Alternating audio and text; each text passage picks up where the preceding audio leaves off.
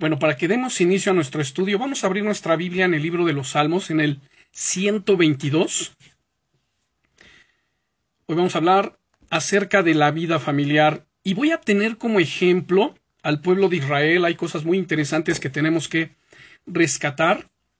Sin embargo, para que podamos entrar en ello, quiero que leamos primero el Salmo 122 y esto va a ser derivado de lo que está aconteciendo ahorita justamente en Jerusalén, que hay un conflicto muy serio con los palestinos, con este grupo terrorista Hamas, que están bombardeando Jerusalén.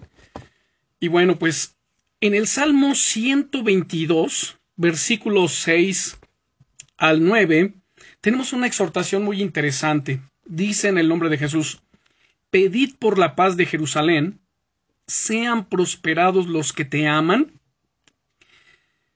sea la paz dentro de tus muros y el descanso dentro de tus palacios. Por amor de mis hermanos y mis compañeros, diré yo, la paz sea contigo.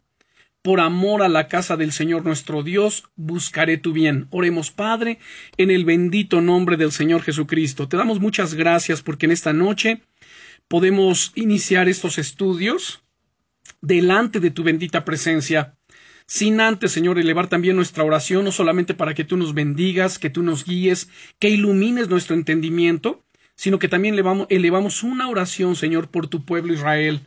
Que tengas misericordia, Señor, rogamos por su paz, de acuerdo a la exhortación que tenemos en este salmo, en este salmo 122, versículo 6, donde nos dices, pedid por la paz de Jerusalén. En el verso 7, sea la paz dentro de tus muros y el descanso dentro de tus palacios. Por amor de mis hermanos y mis compañeros, diré yo, la paz sea contigo. Por amor a la casa del Señor nuestro Dios, buscaré tu bien.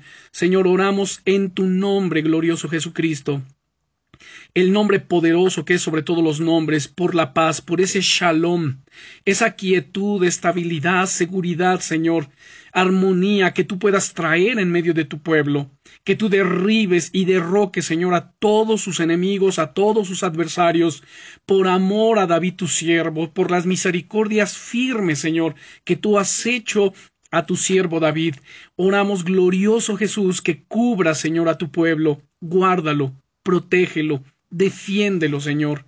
Líbralo, Señor, de las manos del opresor, líbralo de las manos del enemigo.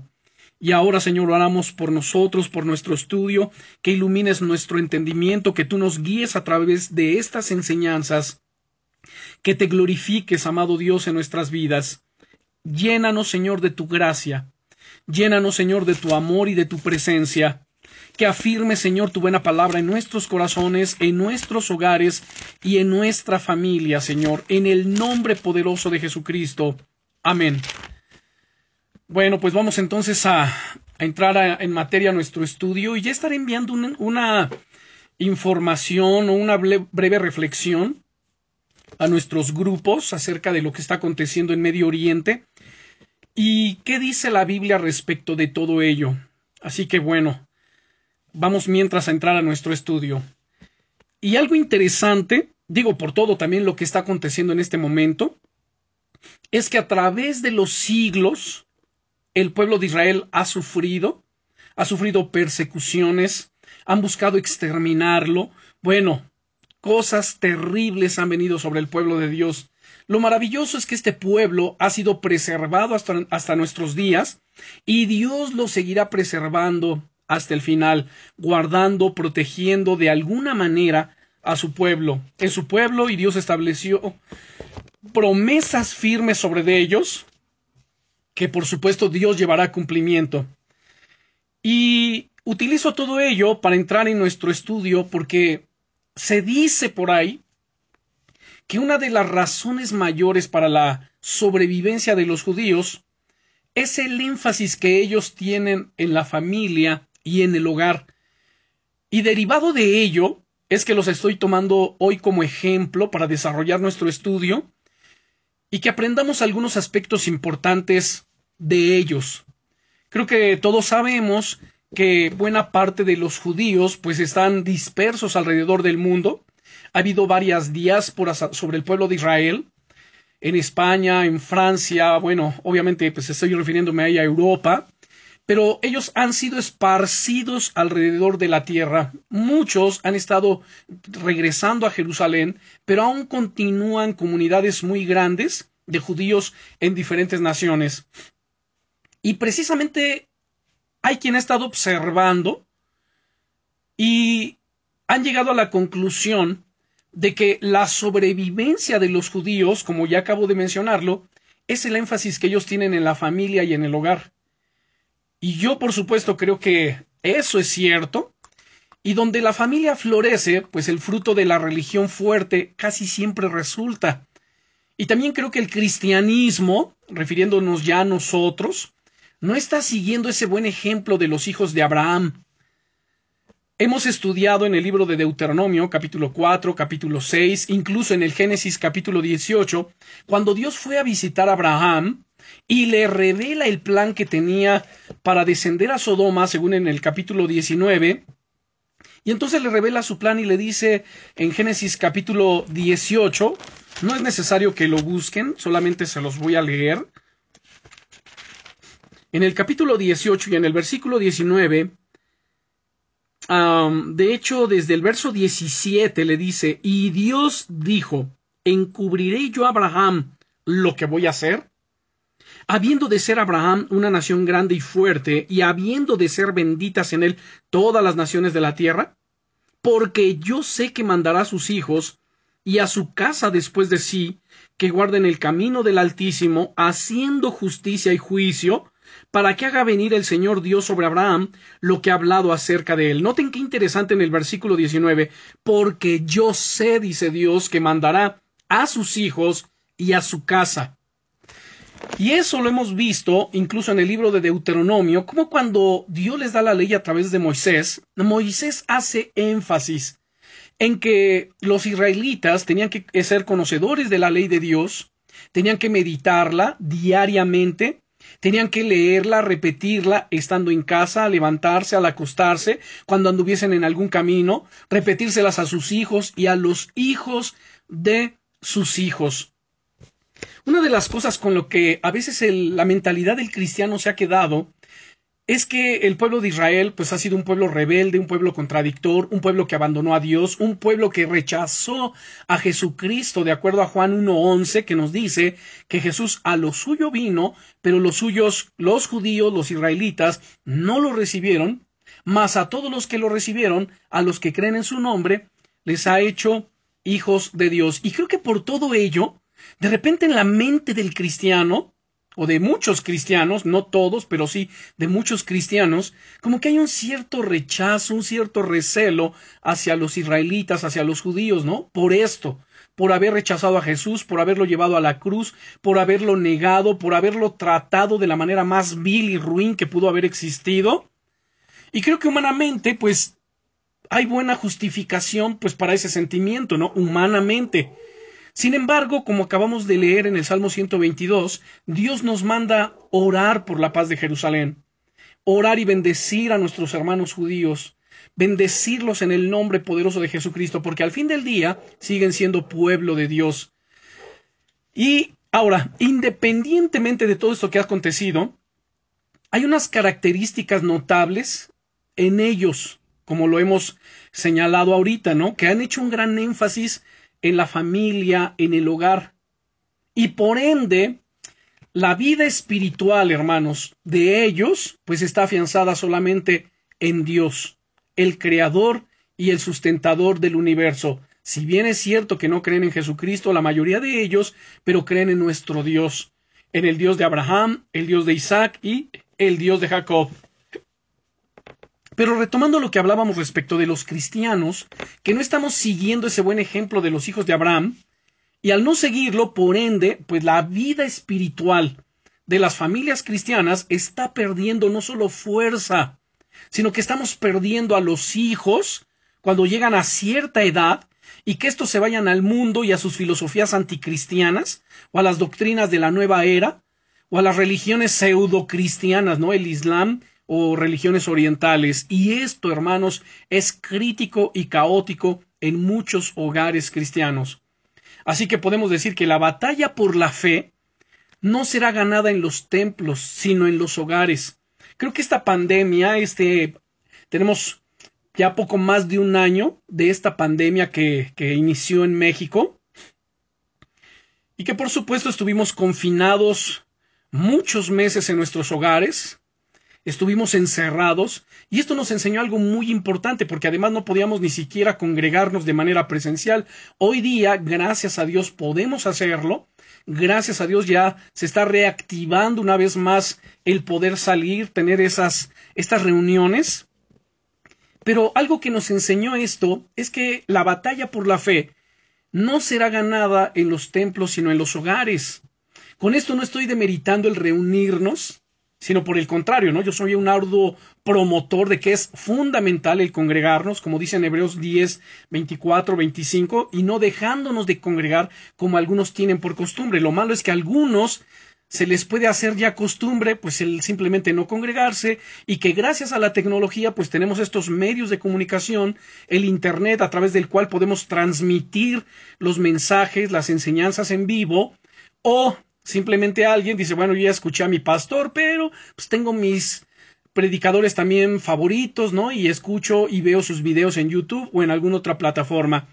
Ahora, uno de los riesgos es ese precisamente, ¿no? El que uno se acostumbre se haga costumbre ya no congregarse. Y entonces demeritemos lo que la Biblia dice en el sentido de que allí cuando nos reunimos, según el Salmo 133, que dice, mirad cuán bueno y cuán delicioso es habitar los hermanos juntos en armonía. Y concluye diciendo, allí envía Dios bendición y vida eterna. Ahora, al decir entonces que la batalla por la fe no será ganada en los templos sino en los hogares, esto es muy serio. Los hebreos aprendieron a basar su fe en actividades, en disciplinas y en cultos del hogar. En la iglesia, como bien saben, oramos, predicamos la palabra del Señor, atendemos, ministramos, aconsejamos, convivimos y está bien. Pero eso solamente es un día o dependiendo si hay otra reunión entre semana, pues se hace. Y el resto de los días de la semana, pues cada quien está en sus hogares con su propia familia y allí es donde se tiene que luchar, ahí es donde se libra la batalla de la fe, allí es donde se tiene que poner en práctica la palabra de Dios y darle seguimiento a todo lo recibido, a todas las enseñanzas que, que hemos estado asimilando, ¿no? O que hemos estado recibiendo. Entonces, entonces los hebreos aprendieron a basar su fe en actividades, disciplinas y cultos del hogar. Por esto ellos han podido sobrevivir, hermanos, a las crueles persecuciones, esclavitudes, destierros y la destrucción de sus dos templos y de la capital de Jerusalén. Si bien sabemos el día de hoy no tienen templo, pero estamos esperando, ¿verdad? Estamos a, en, en, el último tiempo, tiempo donde viene la consumación de todas las cosas, y entonces se va a tener que restaurar su tercer templo, pero bueno, eso ya es un tema aparte. Y entonces ellos, al no tener templo, ellos siguieron produciendo hijos creyentes, esto es lo maravilloso, y comunidades de creyentes donde quiera y en cualesquiera situaciones donde ellos se encontraban. Las sinagogas, que eran los lugares en donde se leían las escrituras, la Torá, donde se hacían oraciones, pues las sinagogas no son templos, son precisamente lugares para orar, para escuchar las escrituras y oír enseñanzas de sabios, pero no para hacer el culto del templo. En Lucas capítulo 4, recordemos que el Señor Jesucristo entró en una sinagoga, se le dio el rollo del profeta Isaías y se levantó a leer. Y de hecho, como mencionaba, por mil novecientos años no ha habido un templo, ni un sumo sacerdote, ni rituales de su culto a Dios, y el pueblo de Israel, ¿saben lo maravilloso?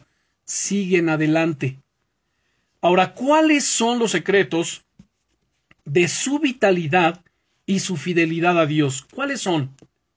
Quiero mencionarles que en un libro llamado Los hijos de Abraham, he encontrado algunos puntos fuertes de los hogares hebreos y pienso que nos podrían servir a nosotros, especialmente a los que son esparcidos por razones de su trabajo o que viven lejos de un grupo de compañerismo.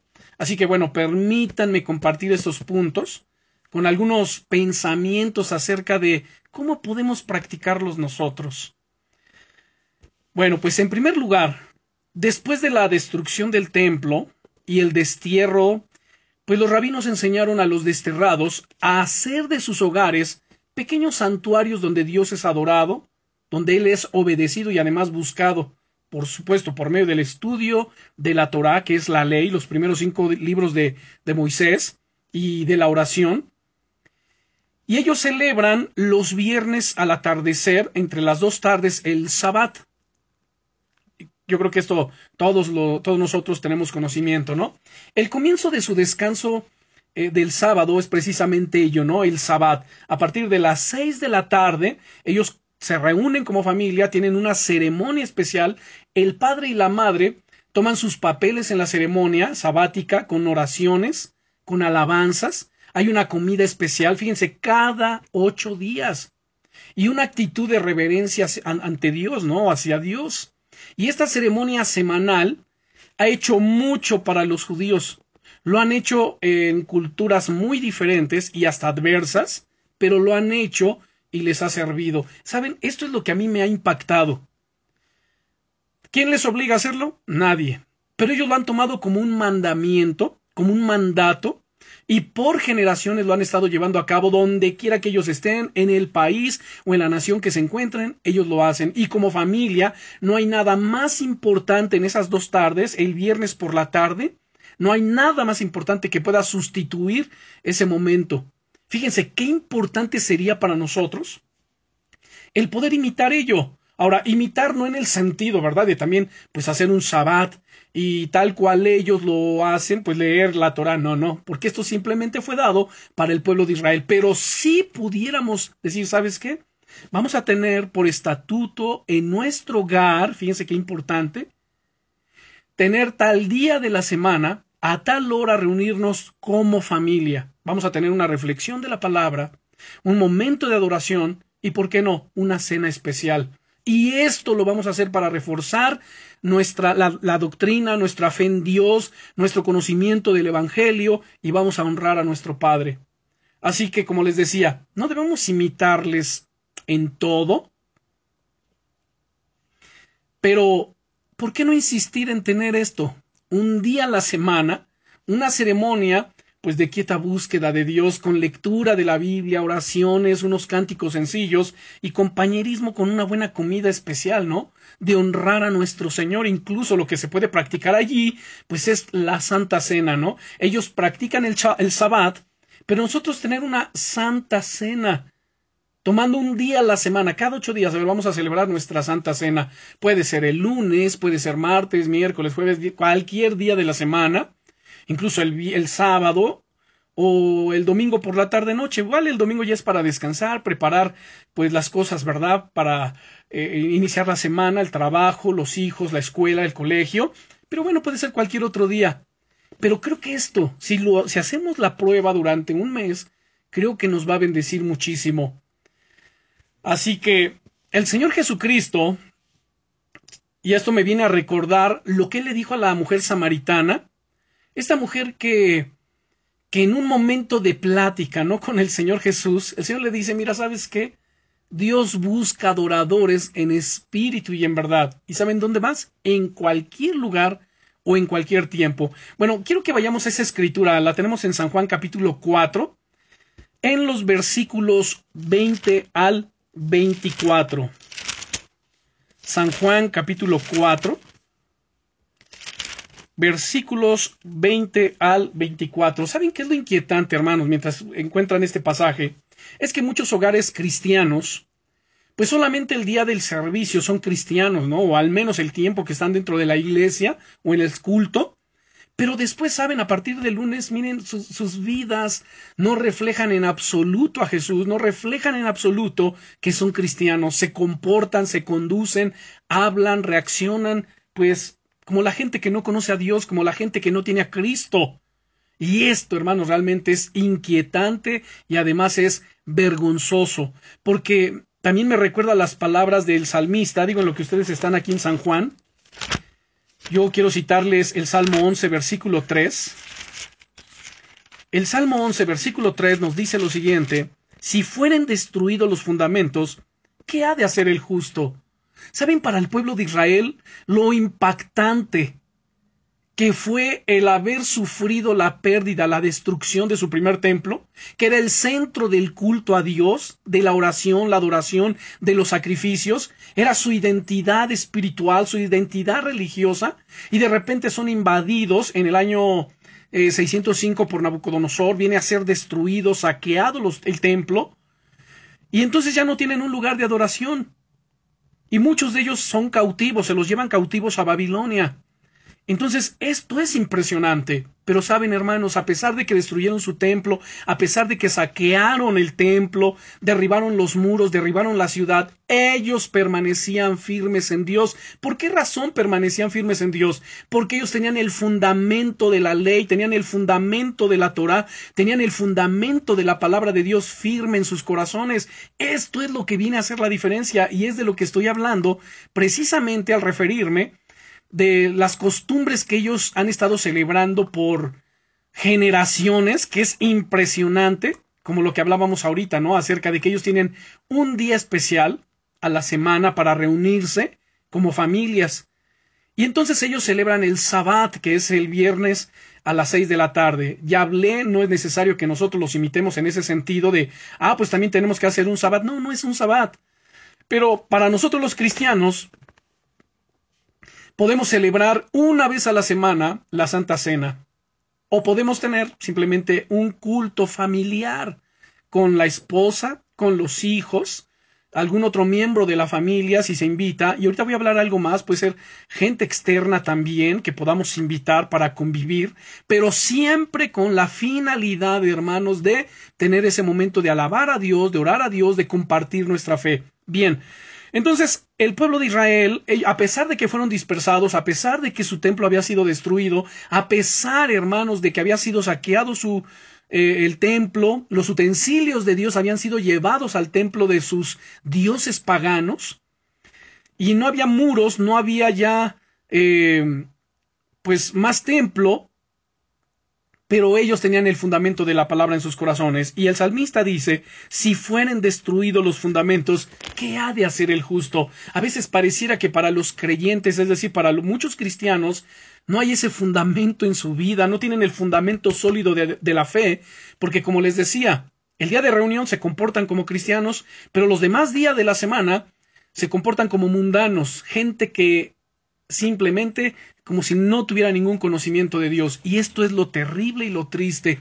Y por ello es que muchos hogares están siendo socavados, están siendo derribados, están siendo destruidos. Pero al contrario de nosotros, el pueblo de Israel permanece donde quiera que estén, en cualquier cultura, porque ellos le dan mucho énfasis a la familia, le dan mucho énfasis al hogar, y todo ello está centrado en quién? En Dios.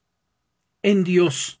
Vean, Ahora, si ya están en San Juan capítulo 4 que les había pedido que buscaran, vamos a leer del versículo 20 al versículo 24. Y dice aquí, esta mujer, al tener este diálogo con Jesús, esta mujer de Samaria, una mujer samaritana, no judía, por supuesto, ella le dice, nuestros padres adoraron en este monte. Ahora, cuando dice en este monte, se está refiriendo al monte Gerizim, donde los samaritanos construyeron un templo, no el templo de Dios, ¿eh? sino ellos eh, construyeron un templo como un sitio de adoración rival a los judíos, al no ser bienvenidos en el templo de Jerusalén.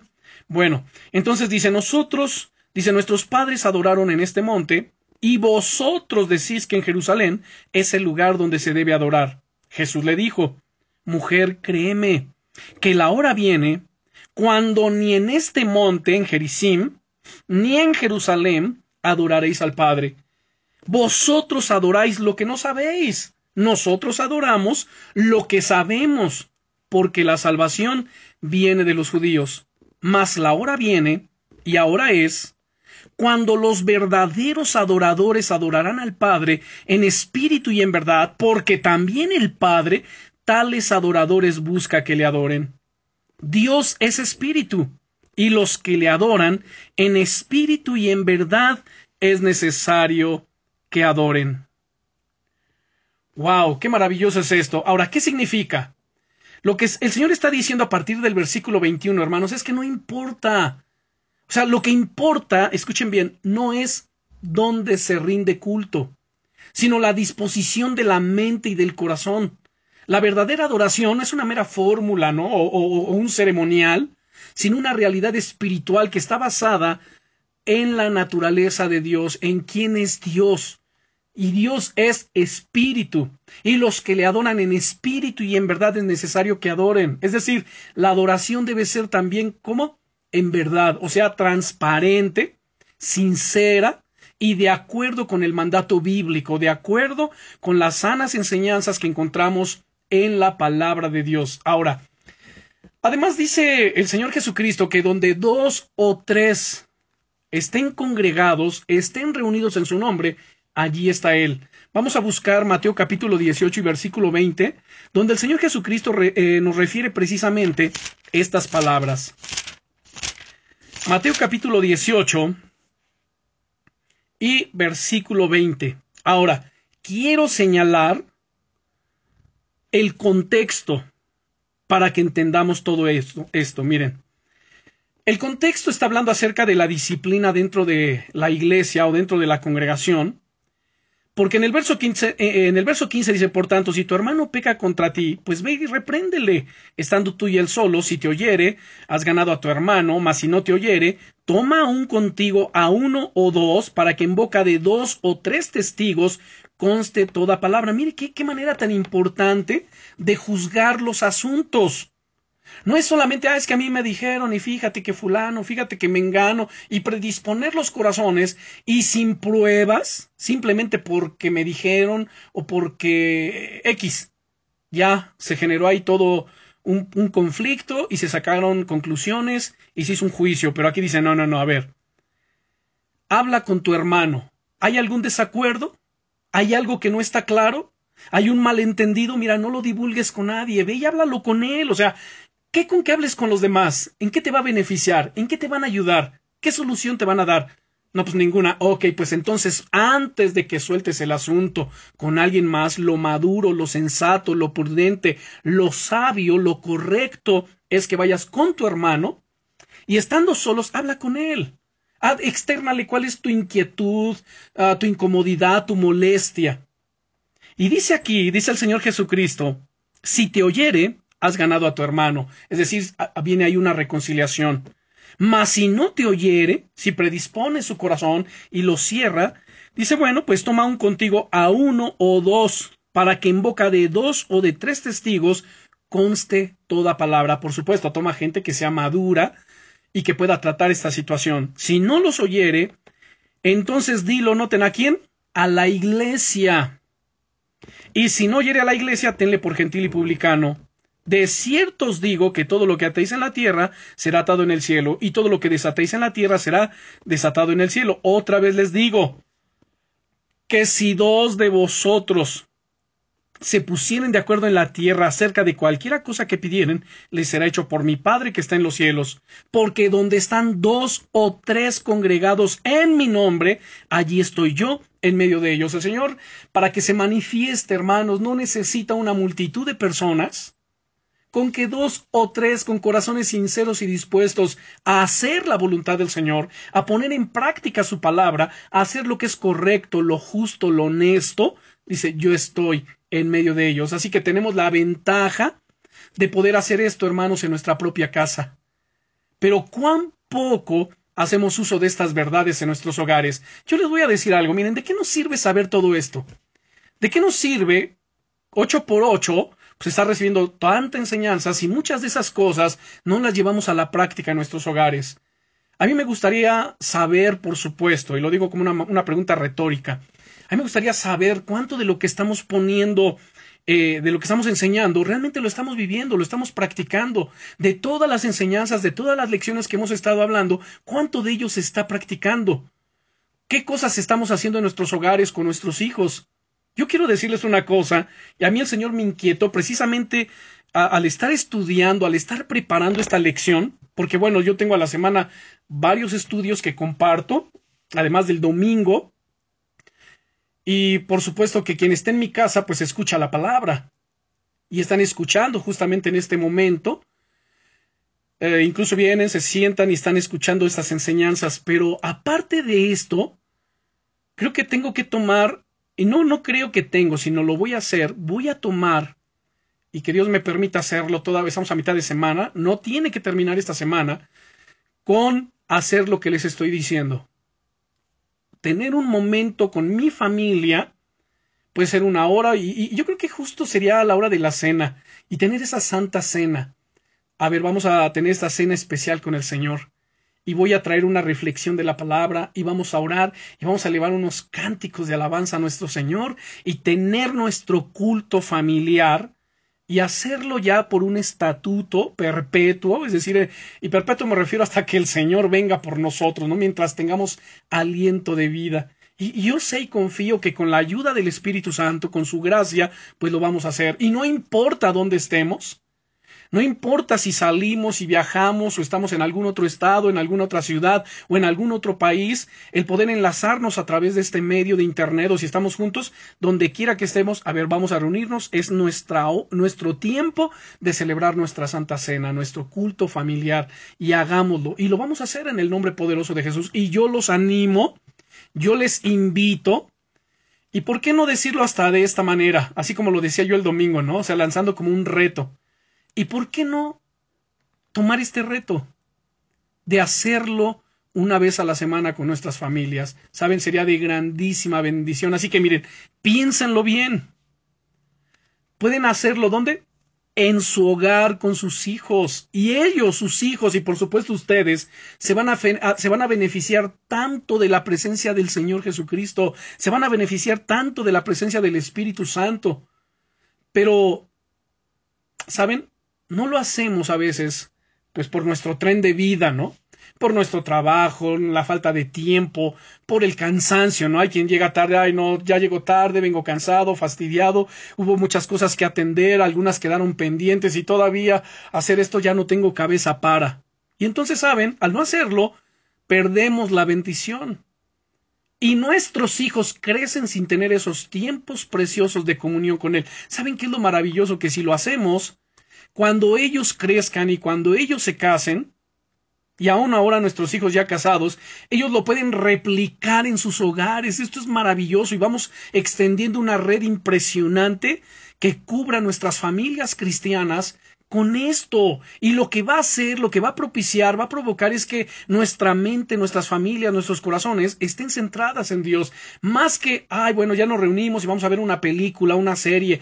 Déjenlo eso para otro momento lo más importante, lo prioritario es estar en la presencia del Señor, porque de acuerdo al Salmo 16 y el versículo 11, nos dice lo siguiente,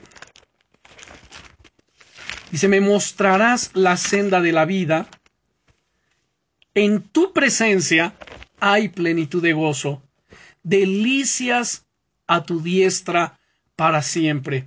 Ahora escúchenme bien, porque alguien me dirá, bueno, sí, o sea, yo entiendo y me gustaría hacerlo, pero no tengo gran conocimiento de las escrituras. Alguien me puede decir, sí, bueno, tú me lo dices porque, bueno, pues tú eres el pastor y tienes el conocimiento y la enseñanza y con facilidad pues puedes abrir la escritura y compartir un pasaje y desarrollar ahí un tema, ¿no? Desmenuzarlo, trazar la palabra. Miren, déjenme decirles bien esto y escúchenme con atención. No tienen que ser teólogos. No tienen que ser seminaristas, no tienen que eh, ser grandes conocedores de las escrituras, exegetas. Solamente miren, para adorar a Dios en su hogar, con su familia, se requiere solamente disposición del corazón. Cualquier pasaje ameno y yo les sugiero empezar con los evangelios, el evangelio de Mateo, incluso pueden tomar las bienaventuranzas, pueden tomar el pasaje de la sal y la luz. Eh, este, bueno, hay cantidad de cosas que podemos hablar, incluso un salmo. Y cualquiera que sea el pasaje que nos hable acerca de Jesucristo, acerca de su voluntad, por eso podemos centrarnos en los evangelios, puede ser de enorme bendición si tú lo compartes con fe y reverencia o sea, no necesitas, ¿verdad?, hacer comentario y bueno, es que yo entiendo. Olvídense del yo entiendo. Si lo que tú entiendes no es realmente lo correcto y no estás seguro de qué es lo que así dice el pasaje, solamente concrétate con leer la escritura y orar sobre ese tema. Nada más. No comentes ni, ni argumentes ni trates de hacer una exegesis que no, porque terminarías haciendo más bien una eisegesis. Y con esto no quiero complicarles el asunto, ¿no? Creo que es muy claro, muy, muy, este, muy claro lo que estoy diciendo. Tomar un pasaje de la escritura o una parábola, la parábola del perdón, ¿no? Que encontramos en Mateo 18, 21 al 30, y creo que es tan clara donde dice aquí entonces se le acercó Pedro y le dijo, Señor, ¿cuántas veces perdonaré a mi hermano que peque contra mí? ¿Hasta siete? Y Jesús le dijo, no te digo hasta siete, sino aún hasta setenta veces siete. Por lo cual el reino de los cielos es semejante a un rey que quiso hacer cuentas con sus siervos. Y comenzando a hacer cuentas, le fue presentado uno que le debía diez mil talentos y luego con el de cien denarios y ya saben cómo termina, ¿no? El asunto. Y ya sin más explicaciones, lo único que pueden con lo que pueden concluir es decir, a ver, aquí nos está hablando acerca de la necesidad de qué? De perdonar. A ver, como miembros de nuestra familia, ¿hay algo que perdonarnos? Y si yo estoy dirigiendo, tú estás dirigiendo, pues tienes que tomar iniciativa. Yo les pido que me perdonen por cualquier actitud incorrecta. Sé que a veces soy un tanto gritón o enojón, pues perdónenme. Y entonces eso va a motivar un ambiente, una atmósfera espiritual de perdón, de restauración, de reconciliación y bueno, va a ser maravilloso. Así que bueno, hay muchas cosas de las que se pueden tratar y que sean breves momentos, ¿no? De reflexión de la palabra y van a ver cómo va a ser de enorme bendición si tú lo compartes, como dije hace un momento, ¿no? Con fe y reverencia a Dios y a su palabra. Y Dios mismo hablará, Dios mismo te va a usar. Ahora, eso sí, tenemos que ser sinceros con nuestra familia y junto con ellos buscar el perdón y la limpieza de Dios para gozar de su comunión y no hablar cosas que no estamos dispuestos a vivir. Ahora, al hacer esto, nos va a exigir más vivir así, en consonancia con la palabra, pero pues esto es el meollo del asunto, ¿no? De esto se trata, un mayor compromiso con Dios y con nuestro hogar. Y por esta razón creo que algunos no lo hacen, porque no quieren tener un mayor compromiso con Dios, un mayor compromiso con su hogar o con la iglesia, pero necesitamos hacerlo. Si queremos esas, esa, ese canal de bendición estar fluyendo sobre nuestras vidas. Ahora, hay otro valor hebreo que quiero mencionar. Otro valor hebreo para el hogar era la experiencia de la paz, es decir, del shalom en la familia. Shalom es la palabra hebrea para paz. Los rabinos enseñaban que la ira en el seno de una familia es como gusanos en el granero, ¿no? Se comen todo, lo echan a perder.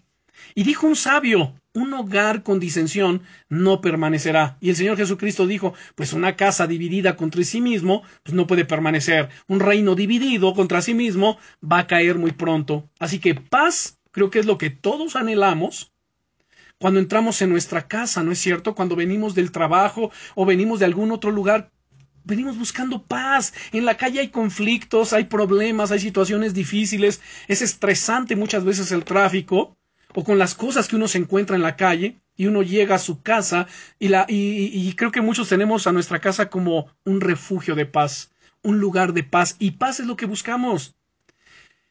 Y también puedo entender que por esto muchos no frecuentan a, a sus hogares, ¿no? O sea, fíjense qué paradójico. Tienen su hogar, pero como que no quieren llegar a su hogar, ¿no? ¿Por qué? Porque no hay paz. Y nadie quiere llegar a pelear o tener contenciones constantemente, ¿no? Entonces, ¿por qué no hay más paz en nuestros hogares? Miren, la paz es el fruto del Espíritu Santo. Recuerden Gálatas capítulo 5 versículo 22 donde nos dice, mas el fruto del Espíritu es amor, gozo, paz. La obra de la carne, pues es disensión, son pleitos, griterías, ira, etc. La paz viene cuando oramos a Dios y le dejamos todas las decisiones en sus manos. Cuando nos refugiamos en Dios, cuando hay una atmósfera espiritual, cuando creamos, porque nosotros somos quienes creamos esta atmósfera espiritual en nuestros hogares, derivado de nuestra actitud hacia la palabra, hacia la adoración, hacia la oración, que lo que se escuche en nuestros hogares sean alabanzas a Dios. La paz, como decía, es el fruto del Espíritu. Así que la paz es el fruto también de qué? De la justicia, de la honestidad, la integridad y la santidad. ¿Cómo andan en santidad? En el libro de Nahum, en el capítulo 1, versículo 15, nos habla acerca de, esta paz del shalom, donde dice, y se los, eh, se los voy a leer, en el libro del profeta Nahum, capítulo 1, versículo 15, Para los que no lo encuentran, está entre, Génesis y Apocalipsis. Bueno, dice aquí, he aquí sobre los montes los pies de los que traen buenas nuevas, de los que anuncian la paz. Escuche, He aquí sobre los montes los pies de los que traen buenas noticias, buenas nuevas, que seamos portadores de buenas noticias, de los que anuncian la paz, que anunciemos el shalom en nuestros hogares. Ahora, ¿qué significa shalom? Shalom, esta palabrita hebrea, significa plenitud, totalidad, integridad, salud, bienestar, seguridad, solidez, tranquilidad, prosperidad, perfección, descanso, armonía. Se refiere a la ausencia de discordia o agitación. Además, shalom viene de la raíz verbal shalam, que significa perfecto, pleno o completo. Por lo tanto, Shalom representa mucho más que la ausencia de guerra o conflicto. Es la plenitud de toda, eh, es la plenitud que toda la humanidad busca. La palabra Shalom aparece cerca de 250 veces en el Antiguo Testamento, ¿no? Podemos ver cantidad de escrituras en el Salmo 4.8, Isaías 48.18, Jeremías 29.11. En el Salmo 35, a mí me llama la atención lo que dice en el Salmo 35, verso 27. Y ese sí les invito a que lo vean. Salmo 35, versículo 7. Nos dice aquí, perdón, Salmo 35, sí, versículo 27. Salmo 35, verso 27. Dice, canten y alégrense los que están a favor de mi justa causa y digan siempre, sea exaltado el Altísimo que ama la paz de su siervo. Miren, Dios se deleita en el shalom. Él ama la paz, el bienestar y la prosperidad de quién? De su siervo. Qué maravilloso es eso. En Isaías 53, versículo 5, dice que el castigo necesario para nuestra paz, para que ustedes y yo tuviésemos ese shalom, plenitud, armonía, éxito, totalidad, etcétera, etcétera, para que tuviéramos eso, el castigo necesario para nuestro shalom fue impuesto sobre el Mesías, fue impuesto sobre Jesucristo, así que tenemos que tener paz y es fruto del Espíritu Santo. Los ángeles hermanos anunciaron en su nacimiento de nuestro Señor Jesucristo que Él habría de ser el supremo pacificador. Y de ahí su cántico, recuerdan Lucas capítulo 2 versos 14 al 17, donde dice, Gloria a Dios en las alturas y en la tierra paz shalom, buena voluntad para con los hombres. Y pueden compararlo con Isaías 9:7, donde nos dice, porque un niño nos es nacido, hijo nos es dado, y el principado sobre su hombro, y se llamará su nombre admirable, consejero, Dios fuerte, Padre eterno, príncipe de shalom, príncipe de paz. O sea, esto es maravilloso. Un aspecto, además, permítanme decirles, muy positivo en el hogar hebreo, saben, es el amor a los pobres a los extranjeros o a los viajeros, ¿no? Es decir, lo que llamamos hospitalidad, lo que reconocemos o conocemos como hospitalidad. Ellos son muy hospitalarios. Hay mucha bendición, ¿saben?, de tener visitas en casa y poder compartir con otros lo que Dios nos ha dado. Nuestros hijos entonces de esta manera pues aprenden mucho de las visitas. Ahora, ojo, ojo, no metamos a cualquier persona. Por supuesto, tenemos que ver, a ver, ¿a quién le voy a permitir entrar en mi casa, no? Dice el apóstol, si alguno viene a tu casa y no trae esta doctrina, no le digas bienvenido, es más, ni lo recibas en tu casa. Fíjense también qué tremendo. ¿A quién voy a recibir? Tengo que ser de alguna manera un tanto selectivo. ¿A quién voy a permitir que entre a mi casa?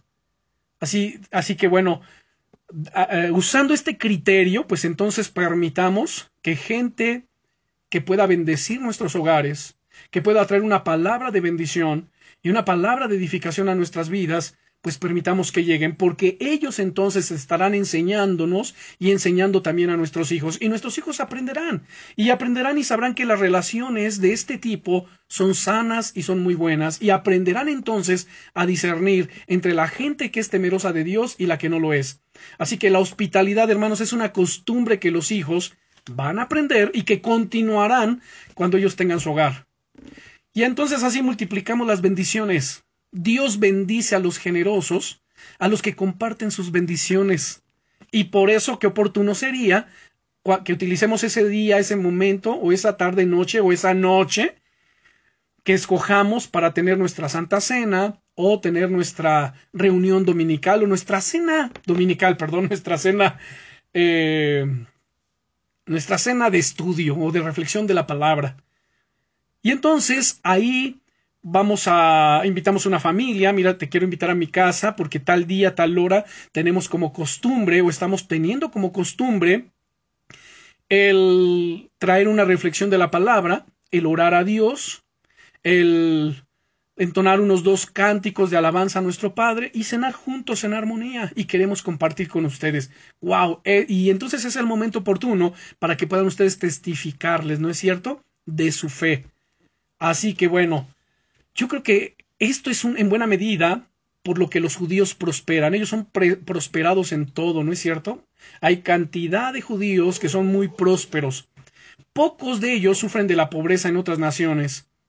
Y el cristianismo primitivo, saben hermanos, enfatizaba esta virtud. Esa es una virtud cristiana que se ha perdido. Por muchas razones, ¿no? Por prejuicios, por bueno. Miren, voy a, leerles rápidamente algunas escrituras y digo rápidamente porque tengo otras cosas que mencionar y el tiempo se nos está yendo. En Romanos capítulo 12 y versículo 13, le voy a dar lectura, nos dice lo siguiente. Si ustedes no me alcanzan a encontrar las escrituras al ritmo mío, no se preocupen, solamente escuchen y tomen nota.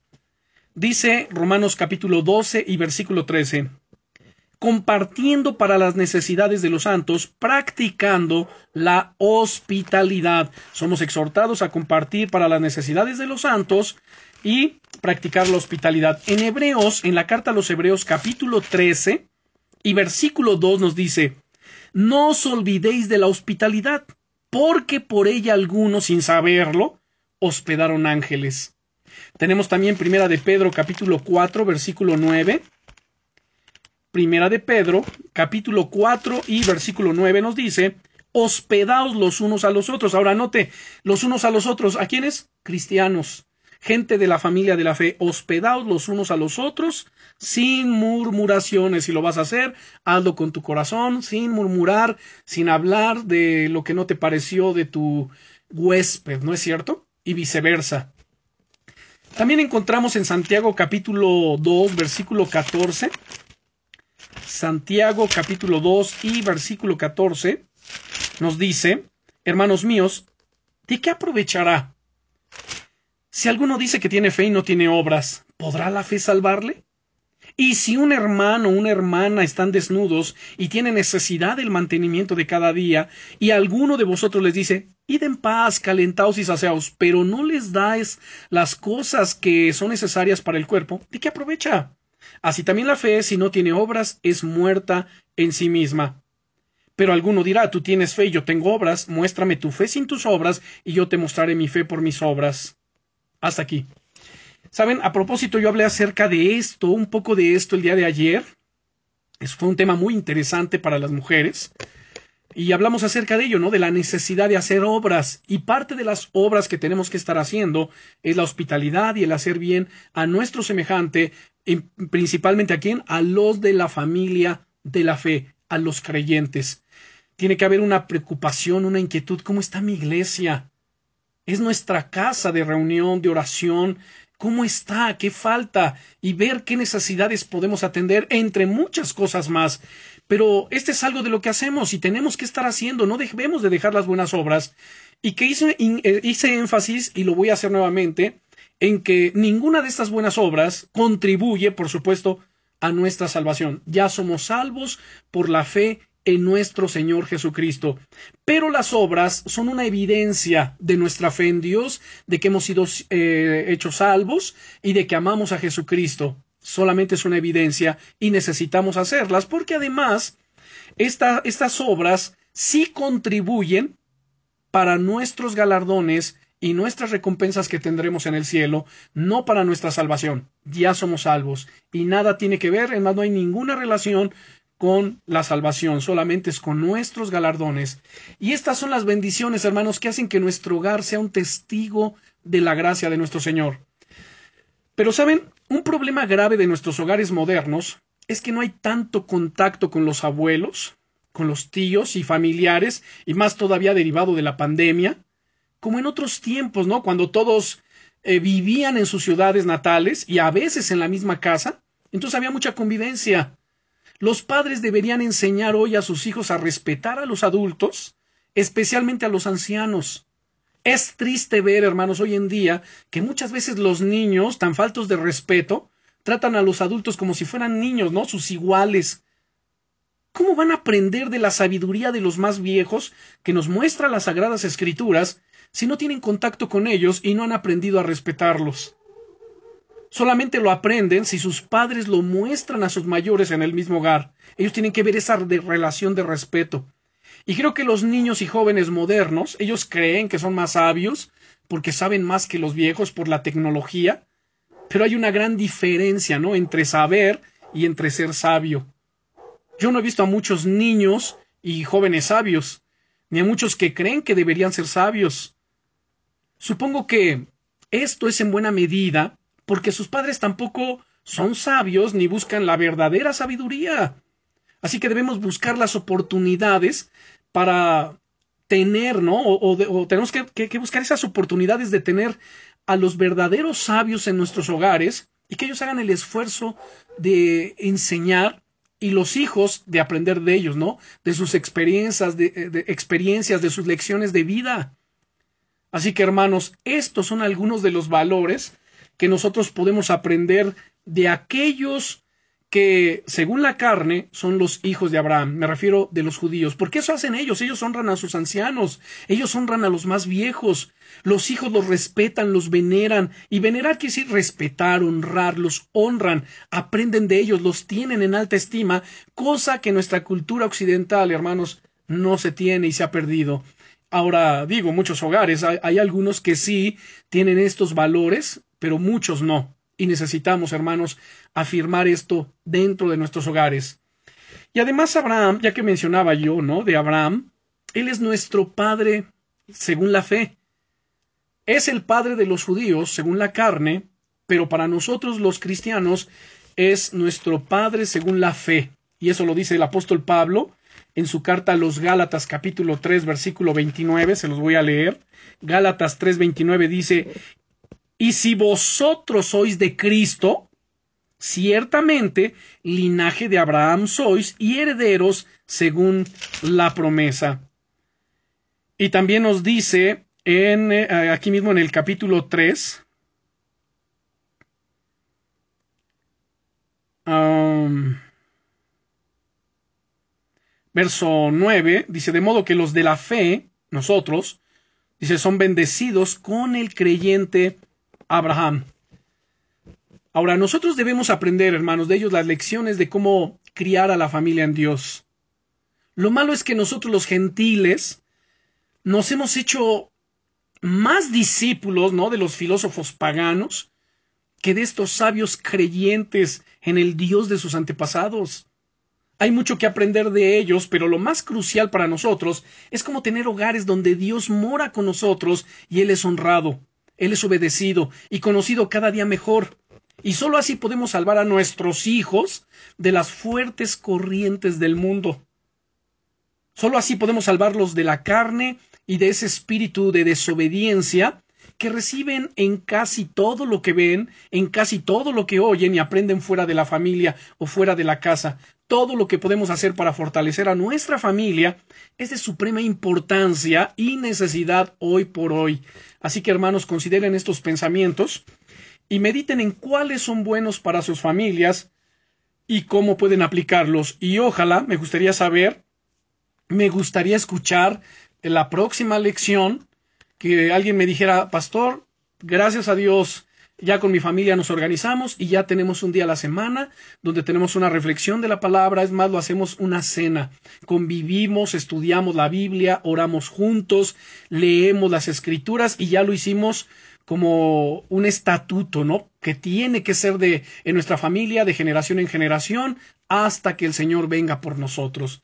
Y bueno, yo creo que de esta manera estarán experimentando mayor gracia, mayor bendición, mayor conciencia de la presencia de Dios.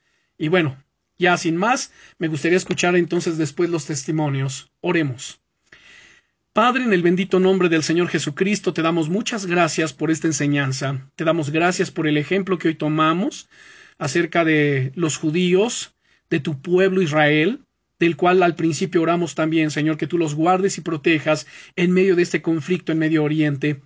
Pero te rogamos, Rey Eterno, volviendo a nuestro tema, que nos ayude, Señor, a poner en práctica esas características distintivas de tu pueblo, que le dan mucho énfasis, Señor, al hogar, a la familia, y que donde quiera que están, en la cultura que se encuentren, en la nacionalidad, donde quiera que ellos estén o vayan, en medio de cualquier circunstancia o conflicto, Señor, ellos tienen y celebran un día a la semana, y tienen un día para celebrarte, para bendecirte, para honrarte, para reconocerte, para ejercer su sacerdocio en el hogar, Señor, ayúdanos, Señor, a hacer lo mismo. No un sabbat, pero sí, Señor, una cena cristiana o una reflexión cristiana.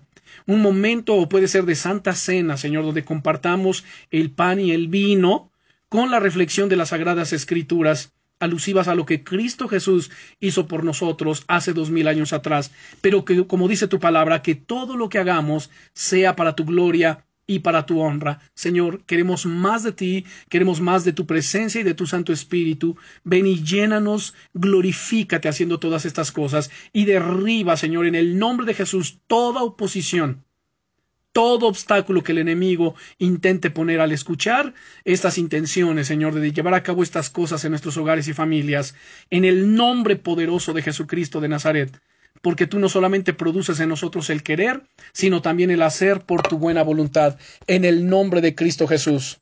Amén.